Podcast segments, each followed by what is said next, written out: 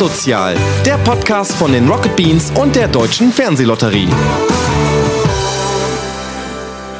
10.03 Uhr. Die Tür wird gerade geschlossen und wir sind gerade auf dem Z2X mit so einem komischen Gong draußen rumgerannt. Es waren sehr viele Menschen. Und dann haben wir diesen Gong betätigt und den Leuten erzählt, dass wir jetzt hier einen Live-Podcast aufnehmen. Jan Frederik, wie war das für dich? Mit dem Gong rumzulaufen? Ja. Ich fand das nicht schlimm. Ich fand es wichtig, äh, den Job äh, zu machen, den wir aufgetragen bekommen haben von der Produktion. Und die hat uns äh, den kleinen Auftrag gegeben, den Gong zu betätigen und die Leute zu rufen. Und wenn das der Job ist, dann machen wir den. Ich hatte mega Stress damit, das war mega unangenehm. Wer von euch, der jetzt gerade hier in Berlin beim Z2X im Publikum sitzt, wer ist hier wegen dem Gong?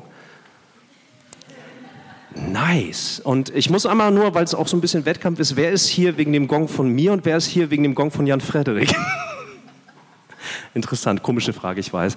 Äh, Jan Frederik, lass uns einfach, wir beginnen einfach genau so, wie wir beide uns auch kennengelernt haben. Vor zwei Tagen haben wir das erste Mal telefoniert. Stimmt. Weil ähm, ich, was Kommunikation angeht, vielleicht nicht der Beste bin. Mein Name ist Daniel Budimann, für die Leute, die hier frisch dabei sind.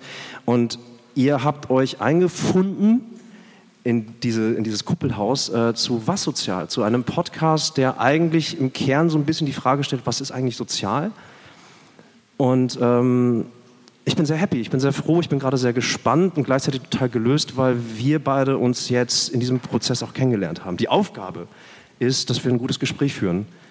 Fühlst du dich äh, bereit, so wie mit dem Gong? Jetzt ziehen wir durch oder was? Wir ziehen das jetzt durch, ja. Sehr gut. Ähm, Jan Frederik, zu deiner Person. Wir haben uns vor zwei Tagen kennengelernt. Äh, kommunikativ habe ich, äh, ich hätte viel früher anrufen müssen. Du betreust äh, das Projekt und hast es selber ins Leben gerufen, Audio TV. Da geht es unter anderem um den Wissenstransfer von Autismus. Es geht unter anderem darüber, dass man insgesamt in der Gesellschaft vielleicht auch besser versteht, was ist denn eigentlich dieses Autismus? Ähm, ist das alles Rain Man, wer den Film damals gesehen hat? Äh, wie passt Greta Thunberg da irgendwie rein, weil sie das Asperger-Syndrom hat? Das ist alles, das hast du aufgebaut, oder? Audio habe ich aufgebaut, ja. ja. Und ich habe im letzten, na, ja, im letzten Jahr besonders, aber auch schon die zwei Jahre davor sehr, sehr, sehr viele Gespräche geführt mit sehr, sehr unterschiedlichen Menschen zum Teil hoch erfolgreiche Geschäftsleute, zum Teil äh, Menschen mit Mehrfachbehinderungen, äh, die in der Behindertenwerkstatt arbeiten, äh, zum Teil ganz super durchschnittliche Leute, so wie sie sich selber bezeichnen, und äh, habe einfach ganz viele Geschichten eingesammelt. Und meine Aufgabe sehe ich nicht darin, einfach nur über Autismus zu reden oder über diese Kiste zu reden mit irgendwie geheimnisvollen Sachen drin, die abseits der, des Normalen stattfinden oder im Rahmen von einer medizinischen Diagnose stattfinden, sondern insgesamt darüber zu sprechen, wie Gehirne von Menschen unterschiedlich funktionieren und was das für Herausforderungen mit sich bringt und auch was das für ganz wunderbar inspirierende, bereichernde äh, ja, Konsequenzen oder Konsequenzen, Erfahrungen mit sich bringen. So. Erfahrungen, bessere Ergebnisse in der Zusammenarbeit äh, bringen kann. Und das, das ist das, was mich an diesem Projekt so richtig motiviert und bewegt. Und eine Sache sage ich noch, bevor ja. du wieder einsteigst. Ähm, wir haben, wenn wir über das Thema Autismus sprechen, so eine, so eine Zweigespaltenheit. Einmal gibt es Leute wie, wie Greta, die krasse Dinge erreichen, und, aber eigentlich ist es eine, eine medizinische Diagnose, die über ihre Schwächen definiert wird, zumindest aus der medizinischen Perspektive. Und das ist so ein, ähm, so ein Spannungsfeld, wo es super wichtig ist, sich damit intensiv auseinanderzusetzen mhm. und auch sehr bereichernd sein kann. Gibt es irgendwen hier äh, im Publikum, äh, die Leute, die sich das als Podcast reinhören, ihr werdet jetzt, könnt gerne die Hand heben, wenn ihr wollt, zu Hause alleine oder in der Badewanne. Äh, wer kennt Greta Thunberg eigentlich nicht? Habe ich mir gedacht. Ähm, es ging in der Medienlandschaft ging rum, Greta Thunberg hat das Asperger-Syndrom. Und dann wurde da so ein bisschen drüber geschrieben. Hast du das damals mitbekommen?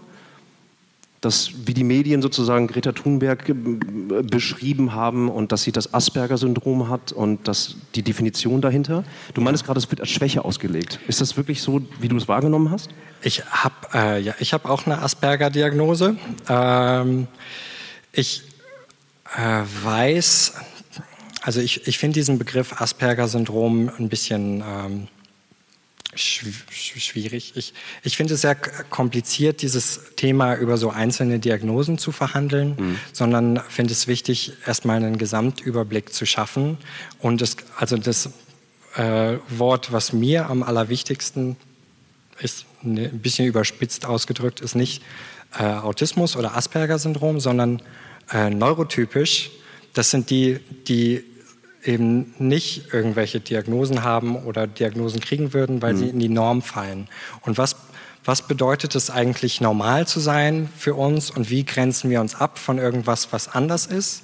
Und, ähm, und dann, wie stark weicht das von der Norm ab, ja. was wir als anders definieren. Und das Asperger-Syndrom ist so eine Diagnose, die kam äh, in den 90ern dazu, zu der Diagnose Autismus. Und mittlerweile äh, gehen die auch die Diagnosekataloge aber eigentlich davon aus, dass wenn wir uns so eine Normkurve angucken, wo in der Mitte sehr viele Menschen sind und am Randbereich weniger, mhm. dass, ähm, dass das ein fließender Übergang ist und auch in diesem Autismus-Spektrum, dass man da nicht Asperger-Syndrom und frühkindlichen Autismus äh, auseinanderhalten mhm. kann durch eine klare Grenze, sondern dass das eigentlich eine äh, ineinander übergehende äh, Besonderheit ist. Du hast dich natürlich mit dem Thema sehr schwer, sehr viel in deinem Leben beschäftigt. Äh, nicht zuletzt, du hast es gerade so ein bisschen fast schon beiläufig erzählt, ähm, du wurdest selbst mit dem Asperger-Syndrom diagnostiziert. Da möchte ich auf jeden Fall gleich auch noch weiter drüber reden mit dir, auch einfach verstehen, was Phase ist. Aber du hast halt auch gesagt, naja, es geht dir um die Neurotypisierung, um die Diversität dahinter. Ne? Also das heißt, äh, wie sind wir eigentlich neuronal gesehen? Wir Menschen, da gibt es ja scheinbar Unterschiede, oder? Jetzt haben wir uns zum Beispiel kennengelernt. Würdest du mich als normalen Typen bezeichnen? Nee? Ich kenne ihn noch nicht gut genug. Oh, das ist eine sehr gute Antwort. Wer von euch würde sagen, dass ihr normal seid hier im Publikum? Einmal Hand hoch, wer ist normal? Ja. Ich finde diese Handbewegung ganz gut. Dieses, ah, ich weiß nicht genau, also dieses, ah, ich bin mir unsicher. Ähm, wer bestimmt denn die Norm für dich? Was sind das für Faktoren? Welche, in welchem Raster würde man Normalität beschreiben? Ich finde es unglaublich spannend, dass Normalität auf so vielen unterschiedlichen Ebenen stattfindet und jeweils auch in den gesellschaftlichen Gruppen, in denen wir uns so hauptsächlich bewegen, ganz unterschiedliche äh, Normen sind. Also ich bin auf dem Land aufgewachsen, da gelten ganz andere Normen als in der Stadt. Und ähm, dann gibt es auch Normalität in, auf ganz vielen äh, Dingen, die wir alle haben oder die uns äh, von der Identität beschäftigen, äh, sexuelle Orientierung zum Beispiel oder wie intelligent wir sind oder was wir beruflich tun. Leistungsspektrum, Leistungs, also überhaupt Leistungen in der Arbeitswelt, all das gehört ja mit dazu. Da genau, wie, wie attraktiv wir äh, von anderen wahrgenommen werden. Hm. Ähm, da gibt es immer, äh, also es gibt eine Million oder mehr äh, so verschiedene Dinge, auf denen wir unterschiedlich äh, normal oder von der Norm abweichend sind. Und diese Kombination aus diesen vielen Dingen, die führt dazu, dass jeder von uns einzigartig ist. Und äh, damit kommen gewisse Herausforderungen mit dieser Einzigartigkeit. Und äh, wir alle stoßen auf gewisse Hürden in der Kommunikation mhm. miteinander. Und wir sind aber dann, wenn wir diese zusammennehmen, ähm, diese ganzen Faktoren, wo wir unterschiedlich sein können, ähm, sind wir trotzdem unterschiedlich weit voneinander entfernt. Also manche Menschen sind sich ähnlicher und andere Menschen sind sich un also sind unterschiedlicher. Also mhm. wenn wenn ich jetzt mit jemandem mich austausche äh, äh, mit einem mit einem sichtbaren Unterschied, viel ist das dann irgendwie eine andere Herkunftsgeschichte oder ein kultureller Unterschied, mhm. dann, ähm, dann, dann sehe ich das sofort. Okay, wir haben vielleicht andere Verhaltensweisen gelernt und andere Regeln. Ähm, eine von unseren Freiwilligen lebt in Japan zum Beispiel äh, und da gelten einfach andere ja. Regeln als, als hier. Und ähm, genau, dann, wenn ich jetzt hier in Berlin mit einer Person spreche, die mir recht ähnlich ist, dann muss ich eine kleine Brücke bauen, um mit dieser Person in Kontakt zu treten und ein, ein Level zu finden, dass wir uns austauschen können. Ja. Und wenn ich aber eine Person habe, die äh, ganz, ganz, ganz andere Lebenserfahrungen macht und aus meinem Normal rausfällt, dann muss diese Brücke, die ich da baue, entsprechend größer sein. Ja. Und ich muss dementsprechend auch mehr Energie aufwenden, um diese Brücke zu überwinden. Besonders spannend wird es dann. Ich habe ein bisschen das Gefühl, dass du mit deinem Projekt Audio TV nicht mhm. eine Brücke baust, sondern Hoverboard-Technologie erfinden willst. Also das heißt, du willst die Leute noch, noch, noch eher verbinden und noch klarer hinweisen auf den Sachverhalt, was ist das, was ist die Norm, was bedeutet dieses Wort Neurodiversität, oder? Und ich würde gerne nochmal auf dieses Beispiel mit diesem komischen Gong zurückkommen. Du hattest erstaunlich wenig Stress, diesen Gong zu betätigen und vor wildfremden Menschen da draußen einfach zu sagen, ey, in acht Minuten machen wir diesen Podcast hier. Ich bin seit 15 Jahren irgendwie in diesem Medienzirkus mit drin. Ich habe Eis verkauft und deutschen Fernsehpreis als beste Moderation gewonnen und mir ging sowas von die Muffe. Das ist meins, ja. ja. Ich habe nicht getrunken. Das ist meins. ich will auch was. Hier ist was. Ähm, ich meine, war das für dich dann eine Brücke, die du gebaut hast, theoretisch? Um in diesem Bild der Brücke, des Brückenbauens zu bleiben? Um in diesem Bild des, äh, des Brückenbauens ähm, zu bleiben. Ähm, Fällt dir das Erstmal, schwer oder war das, war, das, war das eine Überwindung für dich, das zu tun? Erstmal habe ich äh, äh generell relativ wenig Freude daran, so in der Öffentlichkeit zu stehen. Das ist nichts, was mir im, im Naturell liegt. Wie wäre es, wenn wir auf eine Bühne gehen, bei dem Z2X vor ganz vielen Leuten reden? das also macht mir unglaublichen äh, Druck und mhm. das ist nichts, wo ich mich jetzt so super wohlfühle. Aber ich weiß, dass es ganz viele Menschen gibt, die davon profitieren würden, wenn sich mehr Menschen Gedanken über das Thema neurologische Vielfalt machen würden. Und ich kenne auch diese ganzen traurigen Geschichten, die Leute mir erzählen. Hm. Und wenn ich, wenn ich eine Waage wäre, dann, äh, oder eine Waage hätte, äh, dann würde ich auf die eine Seite diesen Stress ähm, legen, den ich selber aushalten muss, und auf die andere das, was da am Horizont steht, was Schönes passieren kann. Mhm. Und dann ist das, was am Horizont steht, einfach schöner und wichtiger. Du hast von, von Aufgaben gesprochen. Also du hast gesagt, äh, das war eine Aufgabe, das hat das Produktionsteam gegeben, mit dem Gong jetzt einfach auch Leuten Bescheid zu sagen, dass das hier stattfindet. Was ist für dich leichter, Aufgaben zu befolgen oder dir selber Aufgaben zu stellen? Beides gemein, ne? Das ist beides gemein. Also ähm, ich, ich glaube, ich stelle mir selbst auch gar keine Aufgaben, sondern äh, ich sehe einfach, dass gewisse Dinge zu tun sind in dieser Welt mhm. und ähm, gucke, wo das, was ich mitbringe an Eigenschaften und Leidenschaften und Stärken, wo das am meisten Wirkung entfalten kann, um äh, die, die vielfältigen Probleme, ist so, so negativ nenne ich sie einfach mhm. mal, äh, in der Welt ähm, anzugehen? Ähm, ich nehme das jetzt einfach vorweg, das habe ich dir vorhin im Vorgespräch auch schon gesagt. Ich habe tiefsten Respekt, dass du das hier machst. Ich habe wirklich, äh, ich kann mir das nicht ausmalen, aus, aus, aus meiner Perspektive, wie dieser Stress sich auswirkt bei dir. Ähm, ich weiß nicht, ob du dafür Bilder hast, ob das nur Emotionen oder Gefühle sind. Und ich kann das einfach nicht nachvollziehen und dadurch bewerte ich das aber auch nicht.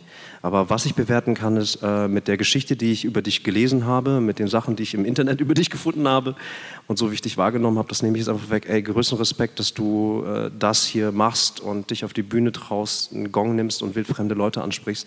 Äh, ganz großen Respekt. Ähm, das schon mal jetzt von mir zwischenzeitlich diese komische Frage, was ist eigentlich leichter, Aufgaben zu befolgen oder sich selber Aufgaben zu stellen, habe ich natürlich dahingehend auch gestellt, weil du dir schon deutlich mit dem Projekt, was du seit Jahren bearbeitest, ja schon eine eigene Aufgabe gegeben hast. Und nicht nur das, sie betrifft nicht nur dich selbst, sondern es ist schon größer als das. Du willst Menschen damit erreichen. Du willst zwischenmenschliche äh, Diversität, wie auch immer geartet, wo auch immer entsprungen, Du willst darauf aufmerksam machen.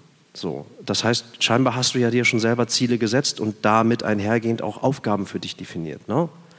Aufgabe für heute Abend, was ist das? Für jetzt?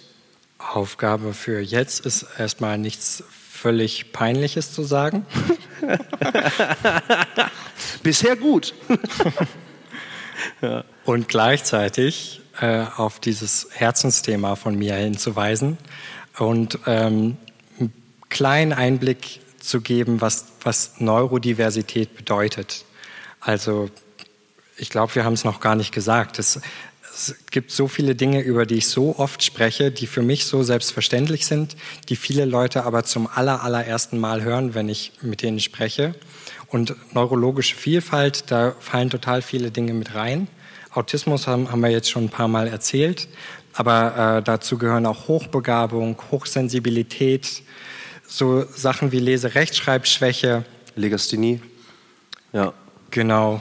Äh, äh, was haben wir noch? ADHS, habe ich das schon gesagt? Nö. nö ja. Und äh, Lernschwierigkeiten und ähm, Dyskalkulie gibt es auch noch. Und diese, diese Fülle an unterschiedlichen Arten, wie unser Gehirn funktioniert, ist ähm, das das ist mein Thema, womit ich hier heute sitze und was mir wichtig ist. Würdest du sagen, dass die Definition, so wie man das jetzt bis hierhin gesellschaftlich eigentlich so mitbekommen hat, das reicht dir nicht aus, oder? Also du hast jetzt viele Wörter genutzt, die meisten davon kannte ich. Ich habe eine grobe, vage Vorstellung davon. Daher höre doch die Frage nach Greta vorhin, weil das sind so, damit wird man konfrontiert dann mit Schlagzeilen, mit Namen, die man nachvollziehen kann. Ähm, natürlich kennt man das aus der Popkultur so ein bisschen. Aber würdest du sagen, mit deiner persönlichen Erfahrung, mit deiner persönlichen Geschichte, auf die wir vielleicht auch noch, noch weiter eingehen, äh, wenn du Bock darauf hast, äh, dass die Definition, so wie ich sie zum Beispiel bei Wikipedia gelesen habe, ich habe mich informiert, reichen dir die aus? Würdest du sagen, es ist sogar in den letzten Jahren besser geworden? Magst du darüber mal ein bisschen reden? Also grundsätzlich äh, würde ich sagen, dass sehr viel im Wandel ist in den letzten Jahren schon. Äh, was, was diese Definition von den unterschiedlichen Themen angeht. Mhm. Und ähm, viel, was du auf Wikipedia oder äh, auf anderen Seiten findest, ist sehr defizitorientiert und aus so einer medizinischen von oben herab Perspektive. Defizitorientiert heißt eher Bewertung, das ist eine Krankheit, die muss behandelt werden? Oder was meinst du mit defizitär oder Defizitorientierung? Äh, äh, ja, auf, auf Schwächen oder ähm, Probleme, die dadurch entstehen, ähm, mhm. bezogen. Und durch, durch die vielen Überschneidungen, die aber auch äh, in der Art und Weise, wie unsere Gehirne unterschiedlich funktionieren, passieren, ist das nicht so eindimensional. Es gibt Dinge, die gut sind und es gibt Dinge, die schlecht sind oder die falsch sind, mhm. sondern äh, wenn zum Beispiel Autismus und Hochbegabung zusammenkommen, dann äh, ist das sicher mit Herausforderungen verbunden, wie auch äh, Hochbegabung schon alleine, aber äh, Autismus und Hochbegabung lassen sich nicht voneinander trennen. Mhm. Und das ist was, was vor allem in der Forschung zu diesem Thema, an, an, also auch insgesamt mit den anderen äh, Schnittstellen, die es da auch noch gibt, noch, noch relativ weit am Anfang steht. Mhm. Und ähm, da kommen dann immer Stärken und Schwächen gleichzeitig. Ja, so ein bisschen binär gedacht, ne? Gut, schlecht, gesund, nicht gesund, so. Als, als, als Orientierung, als Einteilung. Genau. Ja. Und, und Ist, ja. die, ähm, also das, was wir finden, wenn wir über so einen medizinischen Begriff äh, recherchieren, dann ist es auch sehr medizinisch und es gibt viele Perspektiven, die dabei nicht gehört und nicht berücksichtigt werden, wie die betroffenen Perspektiven, die pädagogischen Perspektiven sind in dem Kontext wahrscheinlich äh, äh, meistens auch leiser. Mhm. Und, ähm, Aber ist das nicht sogar rationalisiert und müsste dann vielleicht auch sogar ist das nicht erstmal der Ursprung, wenn man etwas rationalisiert? Das heißt, wenn du vielleicht nicht fähig bist, äh, vielleicht ist unsere Forschung tatsächlich noch nicht so weit, gerade was Sozialforschungsthemengebiete angeht, äh, dass man sagt, wir rationalisieren das erstmal, also wirklich setzen einfach nur, das ist das, das ist das und dann können wir es eingrenzen, immerhin. Ist das nicht sogar etwas, was dir sogar gefällt? Eine, wir haben eine Funktion ausfindig zu machen, ein System, eine Struktur erkennbar zu machen, mhm. fängt ja meistens damit an, sie rational zu erkennen, zu analysieren, oder nicht? Mhm. Ich finde es total super, Strukturen zu erkennen und sichtbar zu machen. Ich finde das aber äh, total falsch zu behaupten, dass das, wo wir gerade stehen, das als die Wahrheit in Stein gemeißelt ist. Mhm. Und das ist was, wir bei Fachkräften viel zu oft beobachten, vor allem bei Fachkräften, die äh, viel äh, Jahrzehnte, Jahrzehnte manchmal damit Erfahrung haben, dass die sich ein bisschen zu sicher sind, dass sie wissen, was sie äh, gelernt haben mhm. und nicht mehr wirklich zuhören und nicht mehr mit einer Neugier und einem, also wir, wir sprechen oft von einem, so einem Anfänger-Mindset äh, in die Welt gehen und dazulernen wollen. Mhm. Das heißt, dass sie eher stehen bleiben, das, was ich kenne, so ist es dann auch, aber neue Sprachen, neue Perspektiven, äh, neue Gesellschaftsformen, wie auch immer, das ist erstmal bäh. Meinst du das? Wie war denn das bei dir, Jan Frederik? Ähm, wann hast du, wann wurde diagnostiziert, dass du das Asperger-Syndrom hast? Also auch wenn der Begriff jetzt erstmal schon, ne, ich, ich versuche ja. selber ein bisschen näher ranzukommen. Ich versuche selber das für mich zu verstehen, ohne jedwede Form der Bewertung damit reinzubringen. Ähm ich habe selber die Asperger-Diagnose bekommen. Ich glaube, es war der 30. oder 31. März 2016. Wie viel Uhr? Weißt du das noch? Nee, ne? Das muss ein Nachmittag gewesen ja. sein, gegen, gegen drei. Ja, sehr gut. Ich glaube, du kannst die Sachen ganz gut merken. Erzähl weiter, bitte, ja. ja. Und ich, ähm, das ist, ist eine ganz äh, interessante Geschichte für mich. Ich habe 2019 zum ersten Mal, nee, das stimmt nicht, 2009, das ist jetzt also ziemlich genau zehn Jahre her, äh, von dem Wort gehört, Asperger-Syndrom, weil, weil ich damals viel Online-Radio gehört habe Mhm. Und da tauchte eine Künstlerin auf, die äh, auch diese Diagnose Asperger-Syndrom hat. Und damals konnte ich damit überhaupt nichts anfangen, weil ich dachte, ich, ich bin zwar so ein bisschen besonders, aber ich komme doch klar. Mhm. Und dann reifte das so langsam in meinem, äh, in meinem Kopf und äh, ich hatte ähm, viel, viele Jahre äh, mich am Rande damit beschäftigt und je erwachsener ich versuchte zu sein, mit Anfang 20 dann, äh, desto mehr Probleme tauchten auf, die einfach total deutlich in diese Richtung deuteten. Und ich kam aber immer noch zu gut klar, weil ich total viele Strategien gleichzeitig äh, gelernt hatte, um ähm, meine Besonderheiten zu verstecken. Also das heißt im Alltag zu verstecken? Ja, Immer. In der, äh, in der Schule, in der, in der Uni, dann später mhm. in der Familie. Magst du das greifbar machen? Also ähm, bei mir war es zum Beispiel vielleicht einfach nur um, äh, wenn, ich, wenn ich Ruhe brauche, ich nenne es immer Schrank. Also mein, mein, mein Bruder erzählt mir davon auch gerne. Wenn ich Stress hatte, bin ich wirklich original in den Schrank gegangen. Ich, ja, Schnauze, Bro. Der ist auch hier. Ich habe mich einfach wirklich abgeschlossen. Also ich wollte wirklich weg. Ich wollte wirklich, es sollte schwarz sein. Ich, das war mein einziger Ausweg, irgendwo Ruhe vor irgendwas zu haben. Vor Emotionen, vor Informationen, vor irgendwas. Ähm, Schnitt im Kino Eis verkauft. war anstrengend. Wie ist das bei dir? Also wie hat sich das bemerkbar gemacht? Also wovor, welche Strategien, wogegen hast du sozusagen für dich aufgebaut? Ja, also ein großes Thema ist, dass ähm, Reize die ganze Zeit äh, intensiver wahrgenommen werden. Also ich, ich fange noch mal ein bisschen, bisschen breiter an. Mhm. Äh, die Reizverarbeitung vom Gehirn funktioniert beim autistischen Gehirn anders. Und wir haben ganz unterschiedliche Kanäle, auf denen wir Reize unterschiedlich wahrnehmen. Also wir sehen, wir hören, wir riechen, wir schmecken, wir fühlen über die Haut. Und es gibt noch ein paar mehr Kanäle, aber das reicht erstmal. Und eine, ein Diagnosekriterium von Autismus ist, dass die Empfindlichkeit deutlich unter dem Durchschnitt ist oder deutlich über dem Durchschnitt. Mhm. Und das ist bei ganz unterschiedlichen autistischen Menschen ganz anders. Äh, und auch bei nicht autistischen Menschen ist es ganz anders. Äh, wir sind unterschiedlich empfindlich, ob es zu grell ist oder zu laut oder zu viele Geräusche gleichzeitig passieren.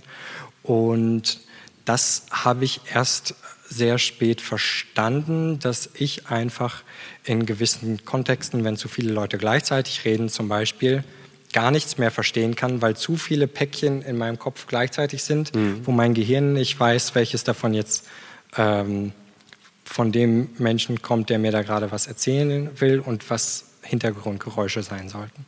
Und dann vielleicht, wenn man noch jünger ist, war Isolation ein Thema für dich? Oder Eskapismus, wenn man so möchte? Ja, also um nochmal zu diesem Brückenbau zurückzukommen, mhm. wenn mehr Menschen äh, uns sehr ähnlich sind, dann ist es leicht, Kontakte zu knüpfen mit anderen Menschen, die ungefähr so sind wie, wie wir selbst. Mhm. Und ich hatte den Eindruck, ich äh, muss unglaublich viel Energie aufbringen und deutlich mehr Energie aufbringen als andere Menschen, um dieselbe Beziehung, dieselbe Verbindung zu Menschen zu bekommen. Mhm. Also sind wir eigentlich bei zwischenmenschlicher Kommunikation, oder? So also als Oberbegriff. Ja. In dem, in dem Fall. Ja. Und äh, dann hast du das alles für dich verarbeitet, Strategien ermittelt, wurdest dann mit dem Asperger diagnostiziert.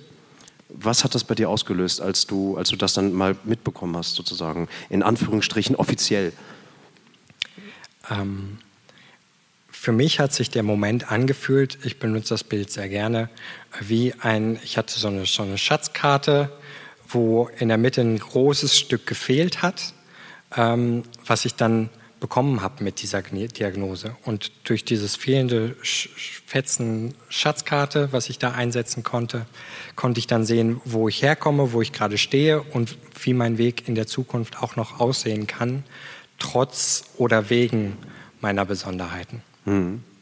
Sehr interessant. Du hast auch gerade von Hochbegabung gesprochen. Du hast von äh, einer erhöhten Sensibilität gesprochen, was oftmals ver verbunden wird mit dem Wort oder mit der Definition Autismus oder im ganz normalen Sprachgebrauch für uns alltäglich ist auch äh, ja, Intelligenzminderung. Ne?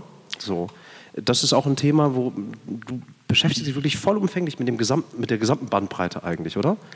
Ja, also das gehört meines Erachtens zu unserer Aufgabe, dieses ganze Thema in der Ganzheitlichkeit anzuschauen, weil es so unglaublich viele Überschneidungen gibt und auch so viele Dinge gibt, die wir vergessen können, wenn wir uns nur mit einer ganz spezifischen Schublade äh, beschäftigen, zum Beispiel hochbegabten weißen Männern im Autismus-Spektrum. Mhm. Ähm, wenn wir nicht die diejenigen auch anschauen und mit denen sprechen, die ähm, eine Intelligenzminderung nennst du, äh, haben oder diagnostiziert bekommen haben, mhm. dann ähm, können dann würden wir manche Sachen nicht sehen. Es gibt eine ganz schöne Geschichte vom, vom Sandmädchen, das ist eine, mhm. als Dokumentation rausgekommen. Sagt ihr das was? Nee. Das ist eine Autistin, die äh, noch eine Körperbehinderung hat, die ich äh, nicht mit Namen benennen kann.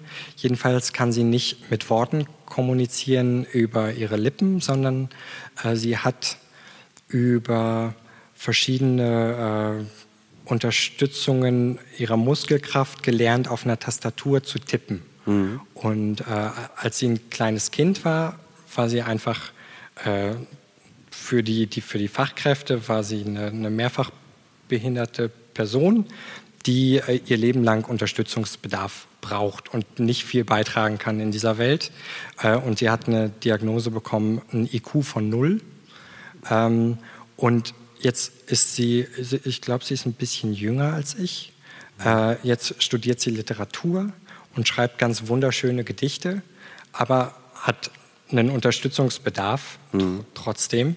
Und ähm, das finde ich total, total wichtig, dass die die ähm, dumm scheinen oder intelligenzgemindert scheinen, dass äh, das nicht unbedingt was ist, was die betrifft, sondern dass das was sein kann, dass uns einfach die, Fäh äh, die Fähigkeit fehlt, das zu verstehen, mhm. die Art zu denken und die Art, sich zu auszudrücken, äh, schöne Geschichte. aufnehmen zu können. Sehr schöne Geschichte. Aber in dem Bild ist es ja so, dass die Tastatur, also in dem Sinn auch Technologie, ihr erst überhaupt die Möglichkeiten gegeben hat, das für sich zu finden, oder?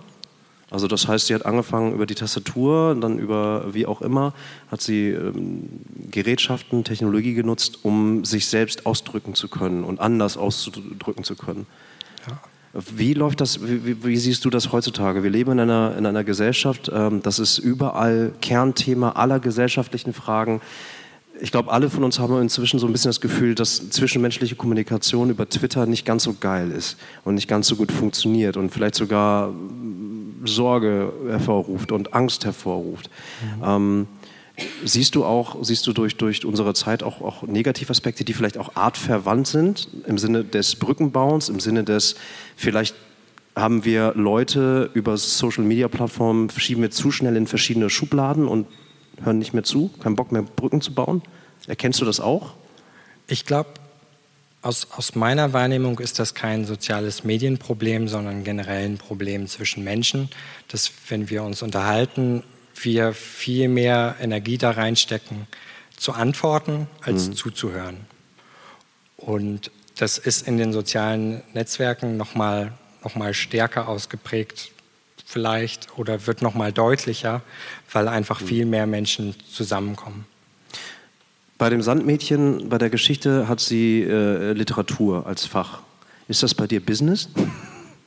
Oder was, was ist dein, dein Weg, dich auszudrücken? Welches Tool benutzt du unter anderem neben Live-Podcasts auf der Bühne unter vielen Menschen? Aber was, was machst du gerne? Wie drückst du dich am besten aus?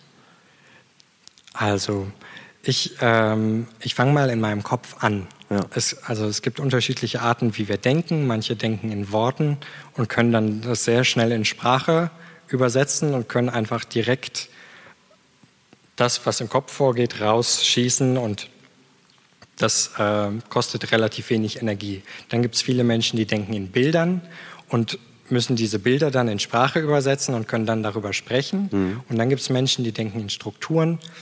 Ähm, und diese Strukturen müssen dann in Geschichten übersetzt werden und in, auch in Bilder, die dann in Sprache übersetzt werden.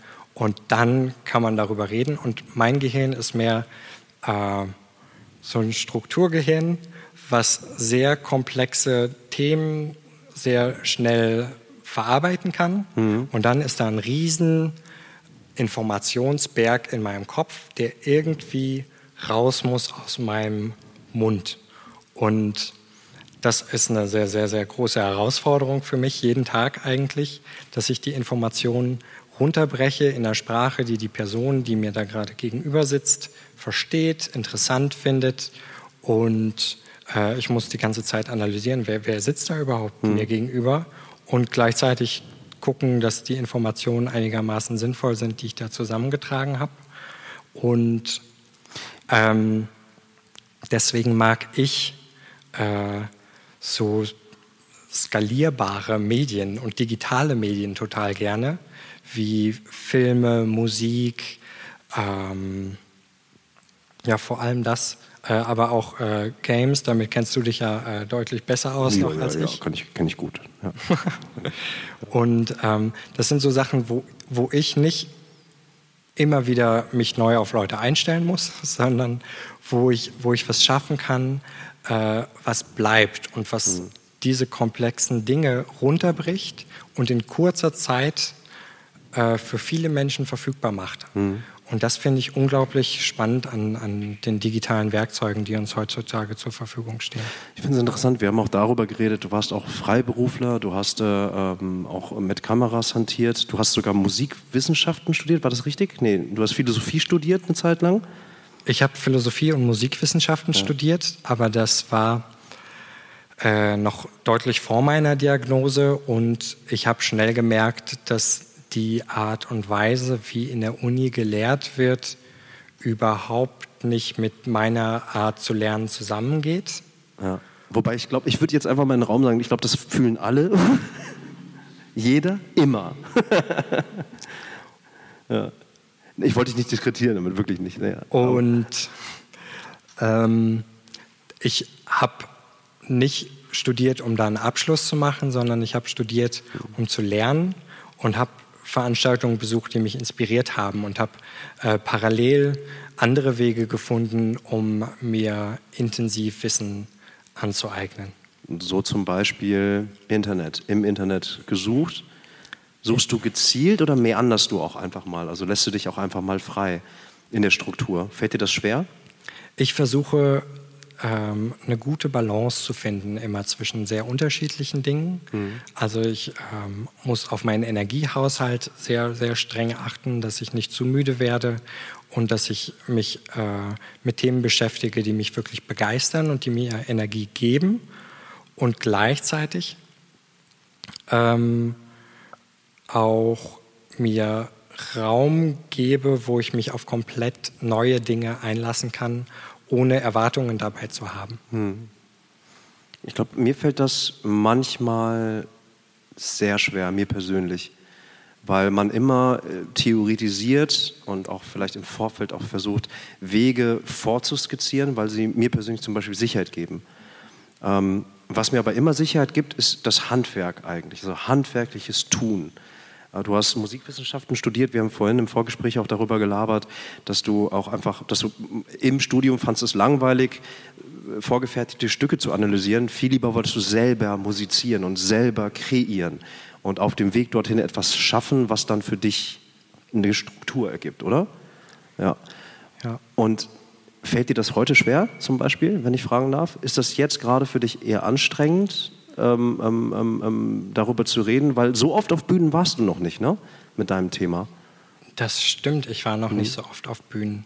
Ich äh, mag dieses ähm, private Gespräch unter zwei Menschen, wo ich mich wirklich dann auf die andere Person 100% einlassen kann und gucken kann, was, was mhm. willst du jetzt als Mensch wissen? Und jetzt muss ich gerade noch ungefähr ein bisschen mitdenken, was ich denen, äh, die hier sonst noch so sitzen, auch noch mitgeben möchte. Und ähm, was war die Frage? Ich habe es vergessen, ehrlich gesagt. Vielen Dank. Ich freue mich wirklich sehr. Also das war, äh, äh, um auch ganz offen zu sprechen, ich, ich, ich finde das Thema sehr interessant. Auch wir haben in der Familie ähm, ein Familienmitglied, was auch das Asperger-Syndrom oder die, ne, die Diagnose Asperger bekommen hat. Und das ist ein sehr persönliches Thema für, für mich und für uns in der Familie auch. Also das ist äh, einfach etwas, was uns auch seit Jahren mitbegleitet. Und dahinter schwebt immer das Kernthema, was mich dann vielleicht auch in diese Situation gebracht hat. Was ist denn eigentlich dieses Zwischenmenschliche, was, was, worüber wir alle reden? Wie funktioniert denn das eigentlich? Welche Brücken kann man mit welchen Sachen bauen? Wie sieht welche Struktur eigentlich aus?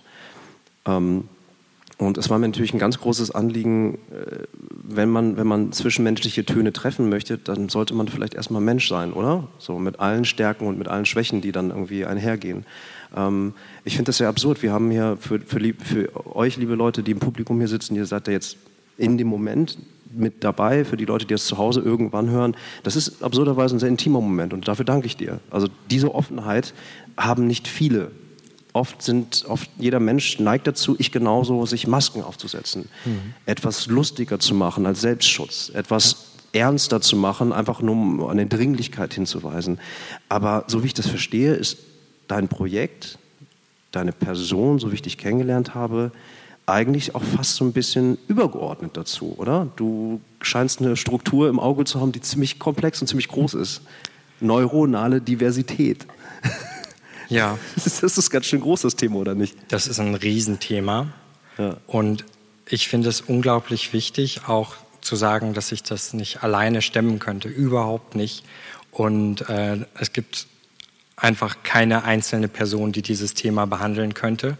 Und deswegen ist es auch unglaublich wichtig, wenn ich über das Asperger-Syndrom spreche, dass es überhaupt nicht viel bringt, wenn ich sage, wie das bei mir ist. Denn ich, ich, mag diesen Satz, ich, ich bin recht typischer Autist.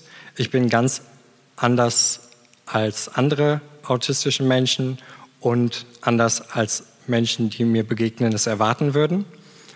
Und diese, diese Vielfalt einfach von unterschiedlichen autistischen Perspektiven, unterschiedlichen Fachkräftenperspektiven, unterschiedlichen Unternehmensperspektiven, die damit auch was zu tun haben, mhm. die muss erstmal, die muss erstmal gesammelt werden, bevor man darüber sprechen kann. Mhm. Und das, das verstehe ich als meine Aufgabe. Ich verstehe meine Aufgabe nicht da, darin, hier auf einer Bühne zu sitzen und Leuten zu erzählen, wie es läuft, sondern ich verstehe meine Aufgabe darin, eine Organisation aufzubauen, die das schafft, viele, viele, viele Stimmen zu sammeln, Geschichten, Lebenserfahrung, Studien, Forschungsergebnisse. Mhm und, ähm, und dann in einem zweiten Schritt diese so aufzubereiten, dass noch mehr Menschen davon profitieren können und die vielen Geschichten ähm, und Werkzeuge, die aus diesen Geschichten resultieren, wie wir besser miteinander umgehen können und wie wir uns besser verstehen können, ähm, das, die verfügbar gemacht werden für diese, diese riesengroße Gruppe von unterschiedlichsten Menschen. Mhm. Ähm, genau. Das klingt, ich will dir wirklich nicht zu nahe treten, Jan Frederik, aber es klingt gerade so easy peasy. Du, du wirkst sehr, sehr positiv, sehr fest, sehr hier. Aber es ist doch, also Audio TV, auch das Projekt, es geht ja auch jetzt weiter und es geht auch richtig los. Ähm, es gab Förderanträge, du äh, äh agierst mit der Stiftung Deutsches Hilfswerk auch zusammen. Ähm, das ist schon ganz schön viel Arbeit, aber jetzt gerade wirkt das so einfach fast schon. Das macht Mut. Aber ist es so einfach, wie es gerade für mich wirkt? Nee, oder? Also, schon viel Arbeit und viel Lebenszeit und viel Gedankenspiel wahrscheinlich, ne? Also das Einfache darin ist, dass von Anfang an eine riesengroße Überforderung da war und so als, als Überschrift über diesem ganzen Projektstart, also von mir stand, dass, dass es keine einzelne Person gibt, die diese Aufgabe bewältigen kann. Mhm. Das heißt, meine Aufgabe ist jetzt nicht immer nur stark zu sein und alles zu wissen und ein perfektes Unternehmen aufzubauen, sondern meine Aufgabe ist erstmal ähm, mir selber auch Schwächen zuzugestehen und nach meinen Fähigkeiten Leute zu finden, die das ausgleichen können oder mhm. ergänzen können mit ihren eigenen Besonderheiten. Du bist ein Brückenbauer halt. Ja. ja. Und du suchst, und das hast du schon und bist schon dabei, dir Leute zusammenzusuchen, die diese Brücke insgesamt größer bauen eigentlich, ne?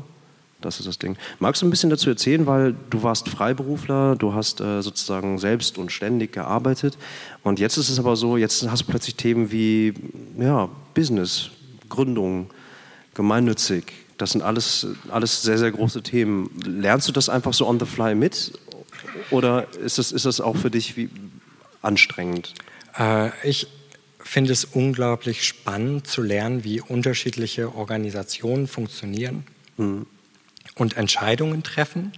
Und da beobachten wahrscheinlich wir alle ja auch an, in vielen Organisationen äh, Schwierigkeiten, einfach wenn es darum geht, äh, nachhaltig zu, zu wirtschaften und ähm, gute, gute Entscheidungen äh, zu treffen, die, die nicht nur ein gutes, äh, einen guten Jahresabschluss äh, bringen, sondern auch ähm, was Gutes für die Gesellschaft tun. Mhm. Und ähm, dieses, dieses Thema finde ich einfach äh, krass interessant, weil das eine unglaubliche Macht hat, Dinge zu verändern in dieser Welt, wenn wir verstehen, wie Unternehmen, die ja wichtige Entscheidungen mhm. treffen, was uns für Produkte äh, zur Verfügung stehen und was äh, Menschen für Gehälter bekommen äh, im Vergleich zu anderen Menschen. Mhm. Ähm, und dieses Thema finde ich unglaublich spannend. Äh, ich finde es aber auch sehr ähnlich, äh, wenn ich mich jetzt, wenn ich jetzt lerne, mich auf einen einzelnen Menschen einzulassen.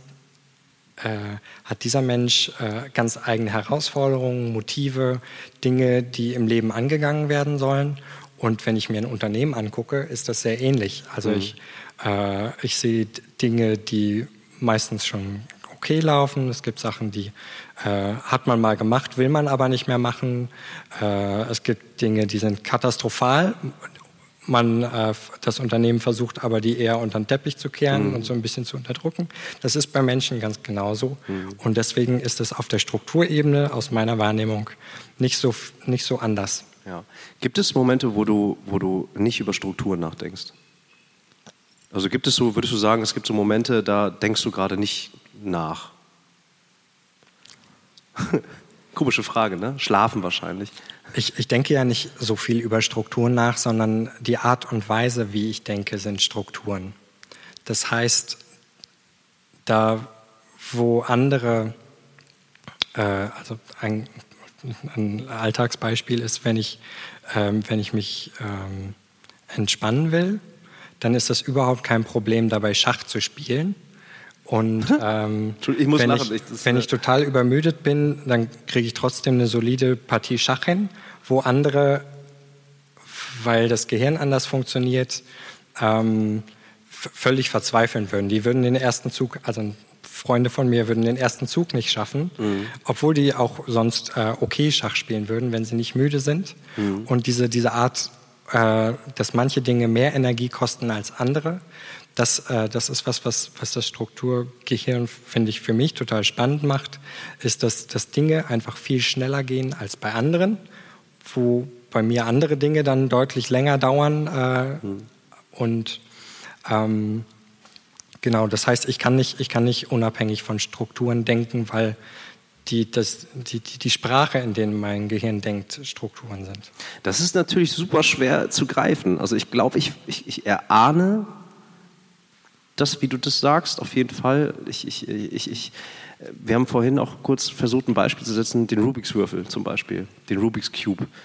Ähm, den haben wir gelernt beizubringen. Mein Bruder hat mir das beigebracht und ganz viel. Und das ist für mich so strukturelles Denken und vor allen Dingen strukturelles Handeln. Das ist eigentlich profan. Es geht einfach nur darum, diesen Würfel so schnell wie möglich aus dem Chaoszustand wieder in den Normalzustand zu bringen. Äh, für viele Leute ist das total abstreckend. Für viele Leute, wenn man dann in der Bahn sitzt und nur dann in sich versunken diesen Würfel immer wieder löst, mhm. ist das erstmal so, ja, okay, Spielkind oder keine Ahnung was. Wenn man das aber schafft, dann weckt man Neugierde. Mhm. Ne? Und wenn man dann aber erklärt, naja, du kannst das auch lernen. So, lass uns ein Bier nehmen, draußen hinsetzen, wir brauchen zwei Stunden und dann kannst du das. Ich kann es selber nicht beibringen, aber äh, mein Bruder kann das zum Beispiel. Das ist dann, für mich ist das zum Beispiel ein Pendant, ein Beispiel für strukturelles Denken, weil du hast die Struktur physisch in der Hand und kannst es machen. Hast du dich damit schon mal beschäftigt, mit Rubik's Cube? ich habe den ähm, noch nie ernsthaft äh, verfolgt. Ich versuche gerade zu greifen, warum ich das auch nicht besonders spannend finde. Hör auf jetzt, das ist mega geil. Wer von euch ich, hier kann den Rubik's Cube lösen? Ah, guck mal. Also für viele Leute, die nur zuhören, äh, gerade heben 800.000 Menschen die Hand. Das stimmt nicht. Äh, äh, du musst, du musst Rubik's Cube auch nicht cool finden. Das ist halt mega geil. Nee, das, ich, ich, das, die Frage ist, warum? Und warum ich persönlich? Ja. Und äh, das Thema ähm, ist wahrscheinlich, dass es da einen Algorithmus gibt, mit dem sich diese ähm, unterschiedlichsten Muster, die auf diesem Rubik's Cube entstehen können, lösen äh, lassen. Mhm. Und wenn dieser Algorithmus schon da ist und äh, wenn es auch schon, ich glaube, seit den 80ern richtig mhm. viele Leute gegeben hat, die diesen Algorithmus optimiert haben, dann ist meine, äh, mein Gehirnschmalz einfach ähm, dann lieber an Schach. anderer Stelle. Dann äh, lieber ein großes Projekt aufziehen, ja. Besser ja. aufgehoben. Ich glaube, das, was mich daran so fasziniert, ist der Übertrag in die, in die ähm, Gedächtnismuskulatur. Das mhm. bedeutet, ich versuche Hand-Augen-koordinativ einfach nur die Farben zu erkennen, die, die Muster, die Struktur. Und dann ist es so, dass meine Hände fast wie beim Fahrradfahren vollkommen automatisiert arbeiten. Mhm. Und so, ich bin nicht wirklich schnell. Ich glaube, im Durchschnitt schaffe ich jetzt inzwischen vielleicht nur noch 28 Sekunden egal in welchem Zustand er ist. Aber diesen Übertrag, das heißt, das Gehirn ist schneller als meine Gedanken eigentlich. Es sieht es und zack, macht eine Bewegung. Mhm. Das ist das, was mich an, an dem Cuben so fasziniert, weil das, ich trickse dadurch mein Gehirn aus eigentlich. Ja. Hast du das Gefühl, du kannst dein Gehirn austricksen? Manchmal? Ist das eine komische Frage? Vielleicht. Ich frage mich gerade selber, ob diese Frage komisch ist. Ich glaube, ich habe mein Gehirn gerade ausgetrickst. So geht das. Ich, ich, ich glaube, du solltest mir auch noch ein bisschen zeigen, wie das mit dem Cuben geht. Dann vielleicht äh, vertue ich da auch eine Chance. Ähm, ich bin, mh, mm, mein, mein Gehirn funktioniert sehr, sehr äh, visionsorientiert. Ich habe äh, klare, klare Werte und äh, ich habe klare Ziele und ich gleiche dann immer ab, ist das, was ich jetzt gerade tun will, kommt dem das zugute oder ist es egal oder schadet das meinen Werten oder meinen Zielen? Und ähm, ja, da gibt es Dinge wie Schach, die mache ich schon hast seit du das, Hast du das dir selber erschlossen oder woher kommt dieser Gedanke? Also das, was du gerade gesagt hast, ist sehr formalisiert, sehr logisch, sehr positiv aus meiner Sicht. Ähm, sehr, äh, es hört sich an wie ein Ursprung, in welche Richtung auch immer du deine Vision dann siehst. Äh, ein festes Wertegerüst zu haben, ist, glaube ich, ich weiß nicht, ob, ob, ob so viele Menschen das von sich aus sagen würden, ich habe ein sehr rigides, sehr festes Wertegerüst. Wo hast du das, hast du das für dich einfach selber erkannt? Also ich habe sehr viele, äh, mir sind sehr viele Herausforderungen begegnet in meinem Leben mhm. als Mensch, der ich, der ich bin. Und jedes Mal, wenn ich gegen irgendwelche Wände gelaufen bin mit der Art und Weise, wie ich denke, habe ich geguckt, was ist denn da los?